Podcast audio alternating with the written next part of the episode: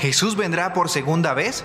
¿Hay vida después de la muerte? ¿Cuáles son los diez mandamientos? Estas y muchas otras preguntas serán respondidas cada martes a las 4 de la tarde en el programa ¿Qué dice la Biblia?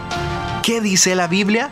Si tienes alguna pregunta, no dudes en hacerla al 285-9589 o al 320-914-0360.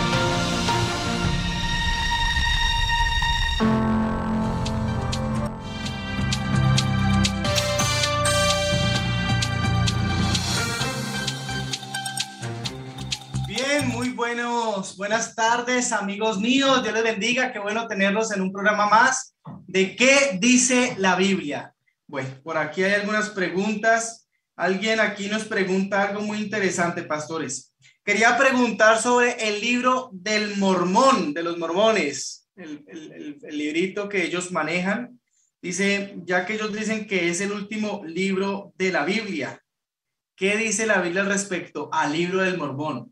deberíamos eh, admitirlo, aceptarlo como un libro inspirado, tal cual el libro de Génesis, Proverbios o Apocalipsis, o no? ¿Qué dice la Biblia? ¿Qué podríamos responder al respecto? Le voy a dar el paso en este momento al pastor Modesto. Vamos a comenzar con el pastor Modesto, que nos ayude a, aclarar algunas dudas sobre esto y allí ya nuestros compañeros darán también su aporte. Pastor Modesto. Muchas gracias, Pastor Andrei. Eh, gracias a nuestros amigos por hacer la pregunta y con todo el respeto queremos eh, honrar lo que dice este programa y es qué dice la Biblia. Queremos ver que en la, la Biblia solo habla de sí misma y de su autoridad, no habla de otros volúmenes. De hecho, el apóstol Pablo en, Gálatas capítulo 1, versículo 6 eh, al 8 nos habla de una conversación que tuvo con las, los hermanos de Gálatas, de, de Galacia, con el fin de aclararle que ya no hay otro evangelio, o sea, no hay otra verdad, no hay otra buenas nuevas. Y dice el pasaje, estoy maravillado de que tan pronto os hayáis alejado del que os llamó por la gracia de Cristo para seguir un evangelio diferente. Y él mismo contesta, no es que haya otro, sino que hay algunos que os perturban y quieren pervertir el evangelio de Cristo. Más aún, si aún un ángel del cielo o alguno de nosotros les anuncia otro evangelio diferente del que os hemos anunciado, sea anatema. Evidentemente, lo que el apóstol Pablo está enfatizando es que no hay otro camino fuera de Cristo y no hay otra verdad revelada, sino la verdad de la palabra de Dios, tal cual él dice en 2 de Timoteo 3, que toda escritura es inspirada por Dios, 1 de Timoteo, y es útil para enseñar, para redarguir, para instruir en justicia, para que el hombre de Dios sea enteramente perfecto, preparado para toda buena obra. Es decir, mis amados amigos que nos están escuchando, eh, la Biblia no habla de ese libro, no existe. De hecho, ese libro, eh, algunos autores hicieron alguna comparación y encontraron bastantes citas bíblicas sin eh, cita directa prácticamente, son citas indirectas, es decir, en poca palabra puede ser considerado un plagio fácilmente, pero en cuanto a la veracidad y la importancia del mismo, la Biblia solo se eh, limita a hablar de sí misma y de la autoridad que tiene y de cómo se salva el pecador con un solo evangelio, que es el evangelio de nuestro Señor Jesucristo. Excelente, excelente, Pastor Modesto, gracias. Muy bien su aclaración. Pastor Edwin, ¿qué podríamos añadirle allí a lo que ya mencionó el pastor José Modesto? Ok, bueno, sería bueno hablar un poquito sobre, sobre el libro del Mormón, ¿cierto? De dónde surge, eh, por qué algunas personas lo catalogan como, como en el mismo nivel de la escritura. Algunos consideran que el libro Mormón es un libro inspirado, el libro Mormón contiene la autoría de varios autores eh, de forma muy similar como la escritura. Entonces, fue escrito por diferentes autores que testifican de Jesús Sin embargo, estas historias fueron pasando de un escritor a otro y finalmente se, digámoslo así, se hicieron, se hizo un compendio en un solo registro, que es lo que hoy conocemos como, como el libro mormón. ¿Quién escribió el libro mormón? El primer autor fue una persona llamada Nefi. Él abandonó Jerusalén, existió más o menos 600 años antes del nacimiento de Cristo y este hombre entregó su registro a su hermano menor, este hermano se llamaba Jacob, él a su vez lo transfirió a uno de sus hijos y así cada escritor iba dejando sus registros en manos de alguien en quien confiaba, ¿no? Eh, ¿Por qué se llama el libro Mormón? Bueno, después de, muchos años de compartirse en los registros de uno a otro, de un hombre a otro, eh, finalmente un hombre llamado Mormón que era considerado un profeta eh, o un líder militar, condensó todos estos escritos de varios libros en un solo volumen y finalmente le dio el título del libro El Mormón. Antes de este personaje morir, lo entregó en unas planchas a su hijo Moroni, quien le agregó algunas palabras antes de enterrarlas. Ahora, ¿por qué este libro, aunque participa con varios autores, eh, no lo podemos considerar un libro inspirado y en el mismo nivel de la escritura. Primero que todo, porque cuando examinamos este libro vamos a ver que hay varias contradicciones con la Biblia. Entonces la Biblia, aunque en realidad toma fuentes extrabíblicas para, para hablar de muchas cosas que contiene la escritura, encontramos fuentes citadas en la Biblia o haciendo alusión a fuentes extrabíblicas, pero en ninguna parte encontramos una alusión de la Biblia apoyada en el libro del Mormón. Es más, cuando examinamos el libro Mormón encontramos contradicciones con la Biblia. Por ejemplo, algunas de esas objeciones que es bueno mencionarlas. El libro Mormón enseña que los niños pequeños eh, no son capaces eh, de, digamos, de tener la oportunidad de, de buscar la salvación porque tienen una naturaleza pecaminosa. El, libro mormón enseña que la desobediencia de Adán y Eva en comer la fruta prohibida era necesario, era necesaria de modo que, que solo así se pudieran tener niños y traer alegría a la humanidad. Eh, bueno, y hay una cantidad de, contradicciones que, a veces eh, rayan o chocan con lo que enseña la, la escritura, ¿no? Entonces, bueno, esas son algunas de las razones por las cuales no podríamos colocar el libro mormón en el mismo nivel de la escritura. Excelente, excelente. Gracias allí. Importante, ¿no? Estas contradicciones y estos errores que hay en este libro. Bien, Pastor Andrés, ¿qué más podría usted desearía añadir? Sí, sí, para ir en la misma línea del Pastor Edwin, eh, me llama mucho la atención el pasaje que se encuentra en el Salmo 119, el verso 160. Salmo 119, 160 dice, la suma de tu palabra es verdad y eterno es todo juicio de tu justicia. La suma de tu palabra es verdad. Es decir, eh, cuando nosotros revisamos lo que el Señor ha dicho a través de la historia, podemos encontrar que hay integridad en lo que Dios ha enseñado, independientemente de la época, independientemente del receptor del mensaje. Dios siempre ha hablado a la humanidad de diferentes formas, pero ese mensaje siempre está conectado, vinculado, relacionado, interconectado eh, una palabra con la otra. No podemos hablar de contradicción, como bien señalaba el pastor Edwin. De ninguna forma nosotros podemos considerar que lo que tenemos aquí escrito en las Sagradas Escrituras eh, ha de ser contradicho con muchas cosas que se enseñan en el libro de Mormón.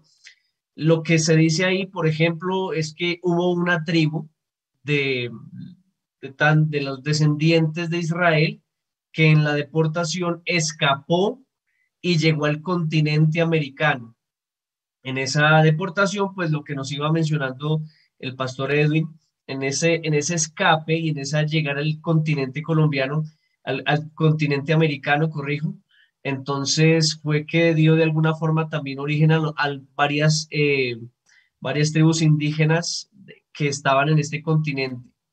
Se dice también que Mormón y Moroni entregaron de alguna forma entregaron la revelación a José Smith. En otras palabras, palabras más, palabras menos, quien le entregó la revelación a José Smith fue un muerto o fueron muertos. Y creo que todos nosotros somos conscientes de lo que la Biblia dice, y si no, pues vamos a, repasar el concepto o el tema. La Biblia nos enseña que el que muere, muere. El que muerto está, pues muerto. Eh, que los muertos nada saben, repite la escritura. ¿Cómo pues vamos a argumentar o vamos a repetir que alguien que había muerto se le apareció a un presunto profeta para dar una revelación final. Ahí nos damos cuenta con claridad que eso definitivamente no es de Dios, porque está en, en sí misma, en la presunta revelación, está contradiciendo la palabra de Dios. Y como bien señalaba el pastor Modesto, lo que nosotros necesitamos saber, lo que necesitamos comprender y que es menester estudiar, ya lo tenemos en las Sagradas Escrituras. Ah, otra cosa, pastor, perdóneme, me, me, tomo aquí también otro momentico, y es que eh, para que nosotros pudiésemos llegar a entender que la Biblia que hoy tenemos es la Biblia, es porque eh, se consideró, se revisó eh, su testimonio a través de los tiempos y la integridad que se mantuvo cerca a nuestro Señor Jesucristo, a la aceptación general de la gran cantidad de eh, creencias o a la gran cantidad de denominaciones, pudiésemos decir que estaban surgiendo. Entre más respaldo, más afirmación y más se creyeran, entre más personas respaldaran la idea de que un libro era bíblico, ciertamente eh, se daba como esa esa prerrogativa de recibirlo como tal, como libro inspirado por Dios. Pero el libro de Mormón solamente es aceptado por los mormones. Tremendo, tremendo eso, ¿no? Y por allí, en ese libro del Mormón, que dicho sea de paso también son, lo dividen como, como los libros de la Biblia, básicamente. Por allí en primera de Nefi dice que el profeta Nefi, dicho sea de paso, dice que eh, la Biblia, 600 años antes de Cristo, supuestamente dice que la Biblia iba a ser destruida. O sea, es bien interesante la profecía. Y cuando viene Jesús, 600 años después de eso, él dice allí en Marcos capítulo 13 que el cielo y tierra pasarán, pero mis palabras no pasarán. Entonces, definitivamente hay una contradicción directa con la palabra del Señor, con la Biblia, y por eso, pues finalmente, como ustedes lo han mencionado, no, nosotros no aceptamos el libro de Mormón como libro inspirado, sino más bien es un poco más eh, de un grupo, ¿cierto? De un grupo un poco más limitado allí que, quieren basar allí sus creencias. Pero bueno, gracias pastores por, por esas respuestas, esas aclaraciones tan, tan importantes que, que ustedes nos están brindando en este momento. Bien, hay una pregunta más, se las quiero leer. Romanos capítulo 12 y el versículo 1 quieren tomen su Biblia. Entonces van buscándolo. Quiero acordarles o recordarles allí a los que están conectados por eh, Hope Radio en los 1320 AM que pueden enviar sus preguntas al número 320-914-0360. 320-914-0360. Allí se pueden comunicar enviando su mensaje de WhatsApp y haciendo la pregunta que tengan, la duda que tengan. Con gusto estaremos dispuestos a responderle porque eso se trata. O si usted está conectado, sea en el Facebook o en YouTube, puede escribir allí en la cajita de comentarios y con gusto estaremos pendiente a su pregunta. Pastores, Romanos capítulo 12, el versículo 1 dice, por lo tanto, hermanos, os ruego por las misericordias de Dios que presentéis vuestro cuerpo como sacrificio vivo, santo, agradable a Dios, que es vuestro verdadero culto. Pastores, la persona que nos envía la pregunta dice, ¿será que me pueden explicar un poco este texto? Porque pues eh, se ha enseñado en algunos lugares que pues la Biblia es literal y al ser literal pues al presentarme como sacrificio vivo, bueno, se confunde un poco las personas. ¿Qué quiere decir el apóstol en la carta de los romanos con el sacrificio vivo y a qué se refiere ese texto? ¿Qué podríamos explicarle a esta persona? Le voy a pedir favor allí al pastor eh, Andrés que inicie en esta, en esta ocasión y allí los compañeros le darán también su apoyo. Adelante, pastor. Bueno, hay que decir que este texto bíblico es un texto precioso que introduce, digámoslo así, la, la segunda gran parte de la epístola a los romanos. La epístola a los romanos tiene, digámoslo así, una primer parte que va desde el capítulo 3 a, mediados del capítulo 3 hasta aquí, hasta eh, Romanos el capítulo 11. En esa primer parte hay una exposición teológica de lo que realizó nuestro Señor Jesucristo, las consecuencias de su sacrificio, la liberación de, los seres humanos eh, en favor de la salvación y, la salvación del pecado. Eh, Romanos hasta el capítulo 11 es una explicación teológica. O sea, el apóstol Pablo está apelando a la mente, al espíritu de los creyentes en Roma para que sepan que la salvación, la salvación es el resultado de la gracia divina, de que no existe la oportunidad de salvación por las obras de los seres humanos, que si bien es cierto, en los corazones de las personas fue escrita la ley, como dice Romanos el capítulo 2, la salvación es por gracia, la salvación es un don de Dios inmerecido quizá, pero regalado por Dios en Jesucristo. Esa es la explicación, digámoslo a grosso modo, eh, la explicación teológica del apóstol Pablo hasta el capítulo 11. Pero a partir del capítulo 12 nos deja ver cuál es la repercusión práctica de ese evangelio. O sea, el evangelio no se queda simplemente en la experimentación de la gracia divina, sino que de alguna forma repercute en la vida práctica. Por esa razón el apóstol Pablo dice, os ruego por las misericordias de Dios y ese misericordias de Dios se está refiriendo justamente a la justificación obtenida por la fe. Según, según Romanos el capítulo 3, el versículo 21, hasta Romanos el capítulo 8, el versículo 39. O sea, cuando dice, por las misericordias de Dios, es decir, la justificación por la fe. Eh, os ruego que presentéis vuestros cuerpos en sacrificio vivo, santo, agradable a Dios, que es vuestro culto racional. Es decir, el cuerpo, los seres humanos, no podemos quedarnos simplemente con un reconocimiento intelectual de la salvación de Jesucristo, sino que es menester que vivamos conforme a ese evangelio. Si continuamos leyendo el capítulo 12, el capítulo 13, lo que viene de ahí en adelante nos deja ver que ciertamente se refiere a obras que son el resultado de la salvación experimentada en Cristo Jesús.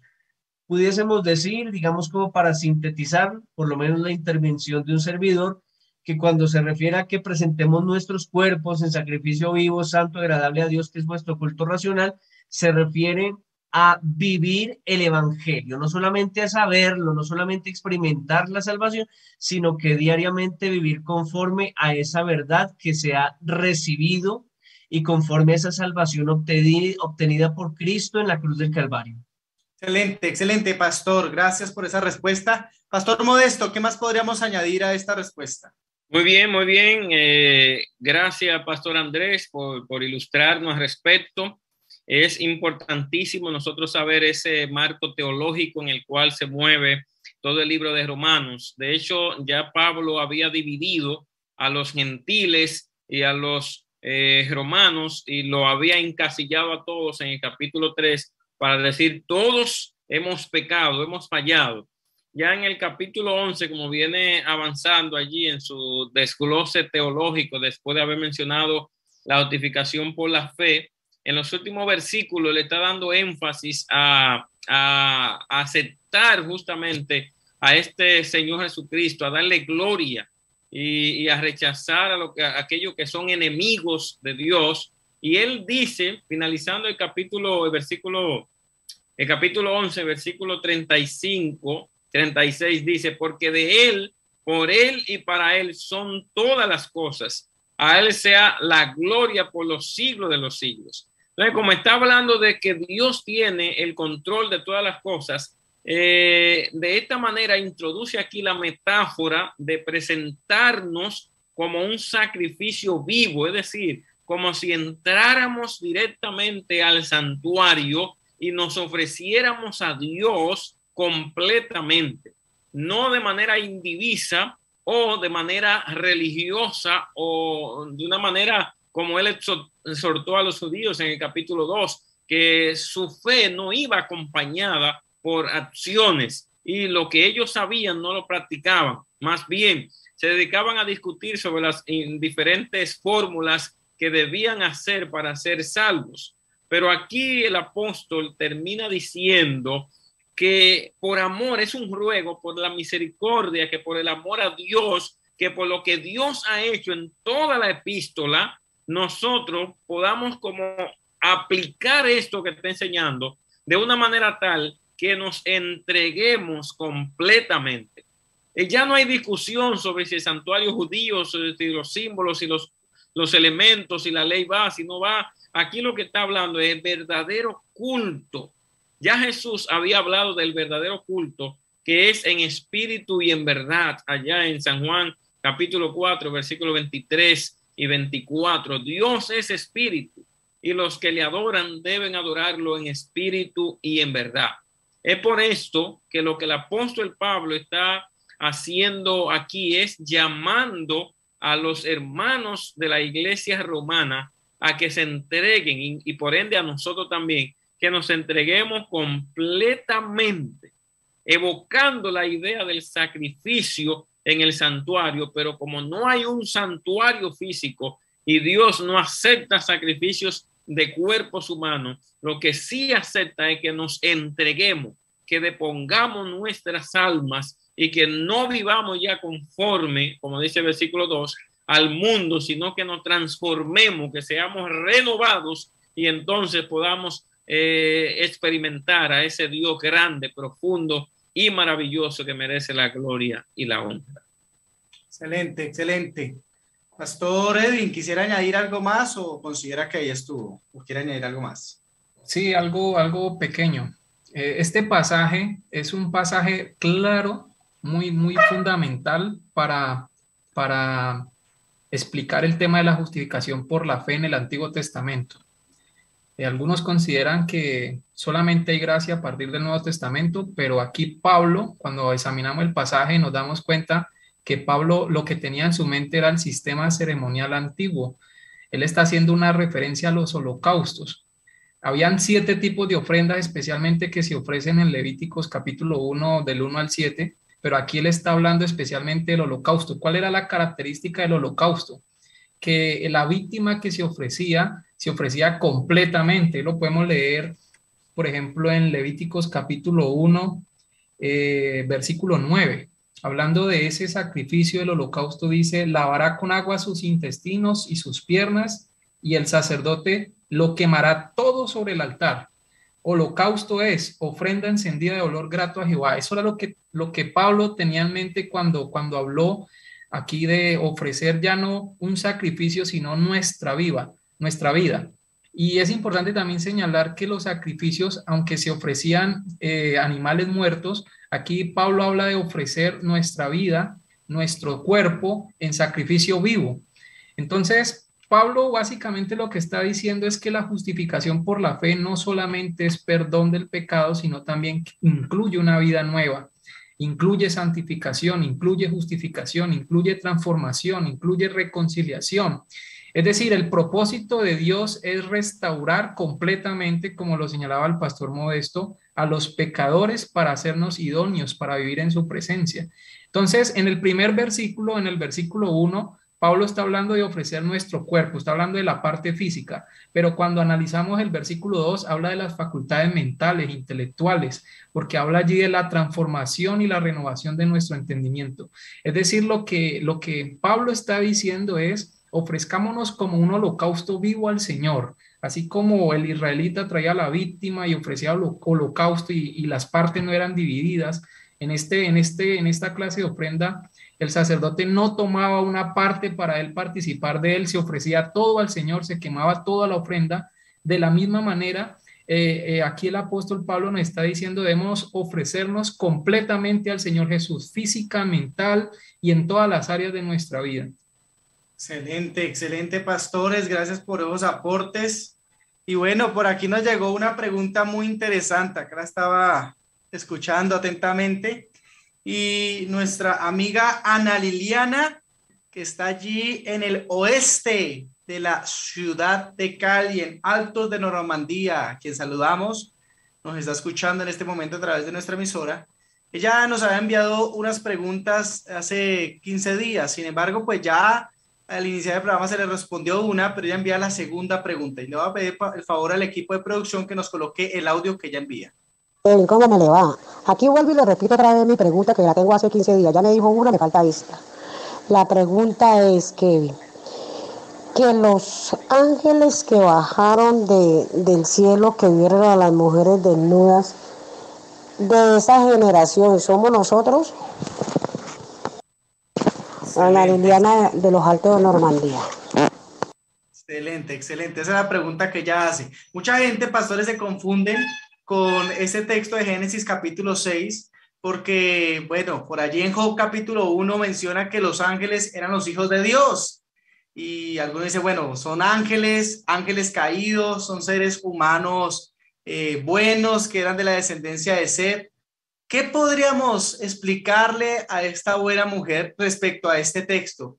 ¿Quiénes son los hijos de Dios que se mencionan en Génesis capítulo, 1, eh, capítulo 6, perdón? ¿Y a qué se refiere cuando dice que los hijos de los hombres vieron a las hijas, los, los, hijos de Dios, perdón, vieron a las hijas, a las hijas de los hombres y, y allí sucedió lo del diluvio? ¿Qué podríamos explicarle respecto a ese texto? Pastor Edwin, inicie usted en esta ocasión, por favor. Bueno, es una pregunta importante, aunque no le entendí muy bien, realmente el audio no lo comprendí muy bien, pero eh, es, es, un tema del que ya eh, más o menos sabemos cuál es la inquietud. Bueno, esto, es, esto tiene un trasfondo bien interesante, ¿no? Eh, porque pareciese ser que lo que es Pedro y Judas parecieran hacer alusión a un antiguo escrito de un libro, digámoslo así, no inspirado, que es el libro de No, donde ellos pareciesen hablar de que hubiesen ángeles que en el tiempo antiluviano fueron encarcelados. Entonces voy a mencionar los pasajes en el Nuevo Testamento, luego voy a explicar un poco qué es lo que dice el libro de No y luego voy a explicar Génesis 6 si nos da el tiempo para eso. Entonces, los pasajes son dos pasajes que hemos venido estudiando varias veces acá. El primero de ellos, segunda de Pedro 2.4. Segunda de Pedro 2.4 dice lo siguiente, porque si Dios no perdonó a los ángeles que pecaron, entonces noten de lo que está hablando Pedro aquí, porque si Dios no perdonó a los ángeles que pecaron, sino que arrojándolos al infierno, los entregó a prisiones de oscuridad, sino los entregó a prisiones de oscuridad para ser reservados al juicio. Y es interesante mencionar que Pedro en el griego en el que escribe utiliza una palabra que es la palabra tártaro. La palabra tártaro, para, para él hablar allí de, de que fueron arrojados al infierno, el infierno, el tártaro era, un, era algo que los antiguos griegos consideraban que era la morada de los impíos muertos, el lugar donde ellos recibían el castigo. Los griegos, y, estamos hablando de, la concepción griega que tenían del infierno, y, es, y esta, este lugar donde iban los impíos eh, muertos, eh, e, ellos consideraban que estaba en lo profundo de la tierra. A eso llamaban ellos el tártaro. Ahora, pa, eh, Pedro utiliza esa palabra para hablar del infierno, pero no para darle la connotación o la validez que estaba en la mente del griego, sino que Pedro la utiliza en otro sentido. Ahora, este mismo pasaje también aparece en Judas capítulo 1, versículo 6. Judas hace una alusión muy similar o una mención muy similar a la que hace Pedro. Y leo, leo Judas capítulo 1, versículo 6 rápidamente y dice lo siguiente. Y a los ángeles que no guardaron su dignidad, sino que abandonaron su propia morada, los ha guardado bajo oscuridad en prisiones eternas para el juicio del gran día. Esto es lo que, lo que menciona Judas. Ahora, parece ser que Judas y Pedro tomaron esta alusión a un libro que no es inspirado, que es el libro de No. Un libro donde cuando lo leemos vamos a encontrar que allí el escritor de este libro no es que haya sido escrito por Eno, sino un hombre le dio el, nombre a este libro, un hombre le dio el libro, el nombre a este libro de Enoch. Y allí menciona de que, de que en el tiempo antediluviano hubieron unos ángeles que no guardaron su dignidad y pareciera relacionar lo que menciona el libro de Enoch con lo que se cita en Génesis capítulo 6. Entonces estos ángeles dice que tomaron mujeres, fornicaron con ellas y el castigo que recibieron estos ángeles fue, dice, menciona el libro de Enoch, es que fueron encarcelados en el fondo de la tierra y entonces parece ser que Pedro y Judas toman algo de allí para, para hacer alusión a eso, no diciendo realmente que, que este incidente sucedió de esa manera. Cuando nosotros examinamos Génesis capítulo 6, que ya de pronto los pastores pueden ampliar un poco mejor esa, ese, esa explicación de Génesis 6, entendemos que los hijos de Dios que se fijaron en las, en las mujeres, ¿cierto? No se refería a ángeles. Y hay que entender que la palabra Dios utiliza muchas veces palabras similares, pero que en los contextos significan diferentes cosas. Entonces, hijos de Dios muchas veces se refiere a los hijos de Dios que no, no participaban de la generación impía. Hijos de Dios también muchas veces se refiere a ángeles, pero no siempre tiene la connotación de ser seres espirituales, seres, seres impecados, seres angélicos. Entonces, Especialmente en Génesis capítulo 6, los hijos de Dios son las descendencias que vienen eh, en, los, capítulos anteriores, Génesis 5, Génesis 4, la descendencia de Seth y luego eh, finalmente esta descendencia justa dice que eh, se fija en la descendencia de Caín, especialmente en las mujeres. Y notamos aquí que el enemigo lo que quería hacer era ya no destruir la simiente de Dios, sino mezclarla. Entonces no estamos hablando de seres angelicales, sino que estamos hablando de, la descendencia de Dios que venía de ser, ¿cierto? Y la descendencia de Caín que finalmente Satanás aquí intenta mezclar las dos simientes para que la descendencia de Dios se desapareciera o, se volviera impía y finalmente el plan de Dios de traer a través de, la descendencia de la mujer al, al redentor, pues se frustrara el plan. Es lo que podría mencionar sobre, sobre ese punto. Excelente, excelente esa aclaración y ese aporte del por qué se piensa que pueden ser ángeles, pero pues definitivamente fue por un lado no inspirado, ¿no? Ahora, Pastor Modesto, ¿qué más podríamos añadir allí frente a esta duda que tiene nuestra hermana Lidia? Muy bien, muy bien. El pastor eh, Edwin hizo un recorrido muy interesante. Eh, solo agregar aquí que, eh, como terminó diciendo el pastor Edwin, el contexto inmediato nos deja ver lo siguiente a nosotros. Número uno, la descendencia de duplicada, que estamos hablando de, una, de un grupo dual. Estamos hablando de Caín y Abel. Estamos hablando de dos descendientes aquí. Uno que decide agradar a Dios, servirle a Dios, como en Génesis capítulo 4, cuando Caín y Abel llevan el sacrificio delante del Señor uno es aceptado por Dios y el otro es rechazado.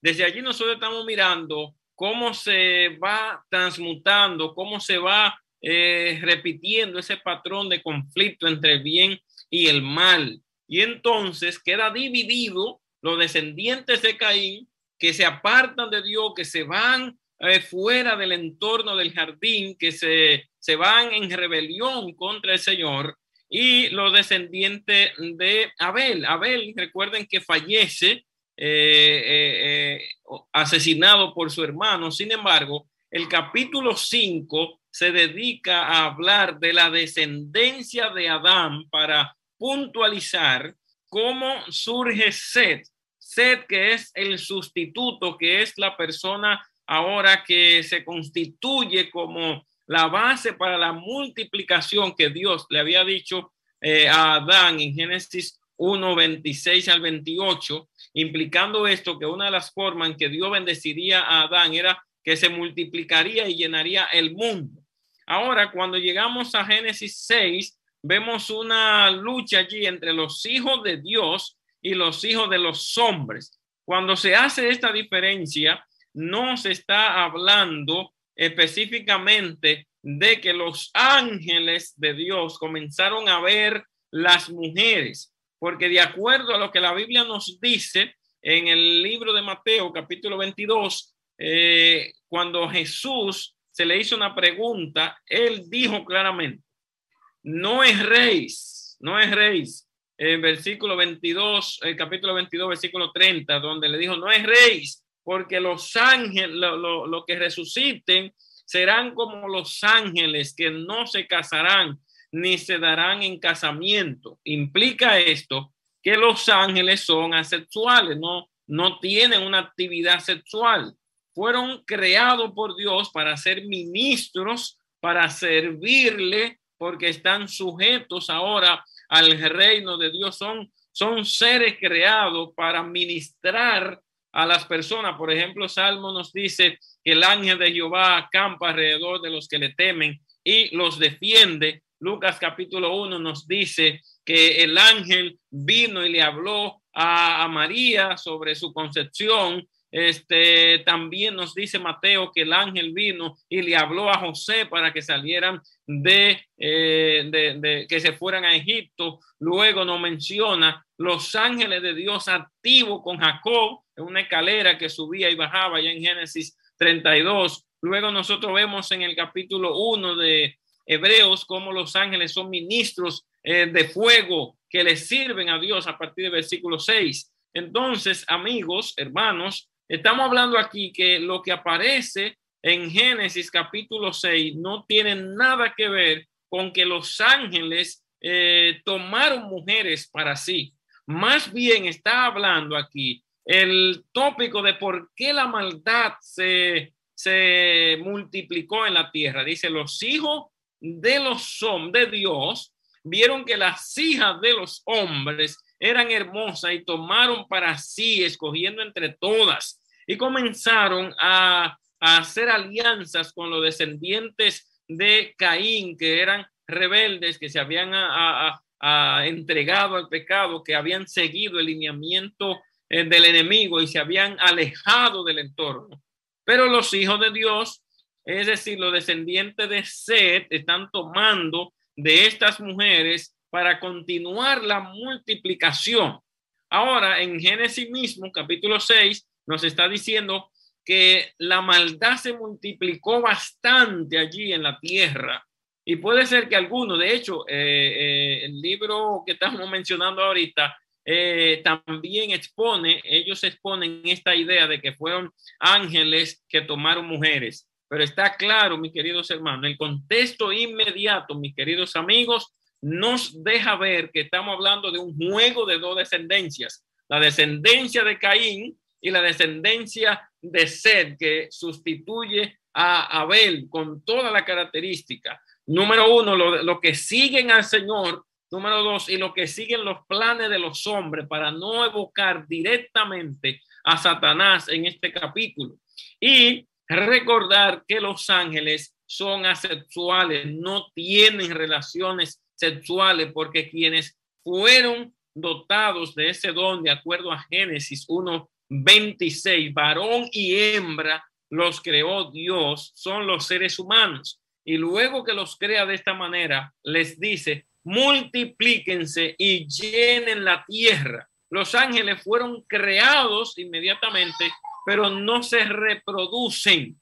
Nosotros sí tenemos un plan de reproducirnos porque fuimos puestos en un mundo donde había una sola pareja, Adán y Eva, con el objetivo de poblar toda la tierra. Pero el texto bíblico no apoya la idea de que fueron ángeles quienes tomaron mujeres. En ningún relato bíblico existe esta alusión, no aparece ningún texto bíblico que lo apoye de esta manera, que no podemos nosotros, fuera de lo que dice la Biblia, eh, aplicar otra, eh, aplicar directamente lo que tiene que ver una especulación al interpretar este pasaje bíblico que es tan claro al hacer cuenta. De hecho, termino final eh, diciéndole, Pastor Andrei y nuestros amigos que nos escuchan, que en Génesis 6, 8, eh, resurge de nuevo como eh, a, eh, Noé, perdón, como Noé evoca allí esa presencia de la permanencia de los hijos de Seth. Y dice que la tierra se corrompió de tal manera, pero Noé halló gracia delante de los ojos del Señor, lo que implica que claramente en este entorno nos muestra allí que no hay ángeles, sino hombres que fueron los que se involucraron y en este caso quedaron fieles, un remanente de los hijos de Dios. Excelente, excelente. No, no, aquí aprende mucho el lado de ustedes, pastores. Bueno, Pastor Andrés, denos su último punto y finaliza, por favor, el programa con una oración, por favor. Bueno, e, esta enseñanza o esta teoría de los nefilim, eh, se dice que los nefilim son gigantes híbridos, ¿no?